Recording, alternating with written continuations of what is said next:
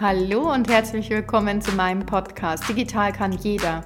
Ich freue mich, dass ihr eingeschaltet habt und wünsche euch ganz viel Spaß beim Zuhören. Hallo zusammen, ich freue mich, dass ihr meinen Podcast eingeschaltet habt. Mein Ziel, digital kann jeder.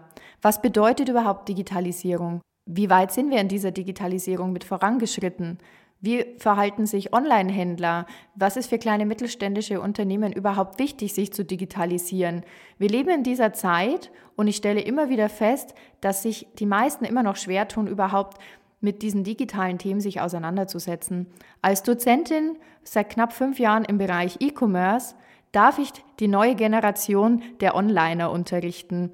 Aber natürlich auch mit meinen knapp 15 Jahren Erfahrung im Online-Marketing – für verschiedenste Branchen und verschiedenste Unternehmen von klein bis groß habe ich auch immer wieder diese Themen Digitalisierung natürlich betreuen dürfen.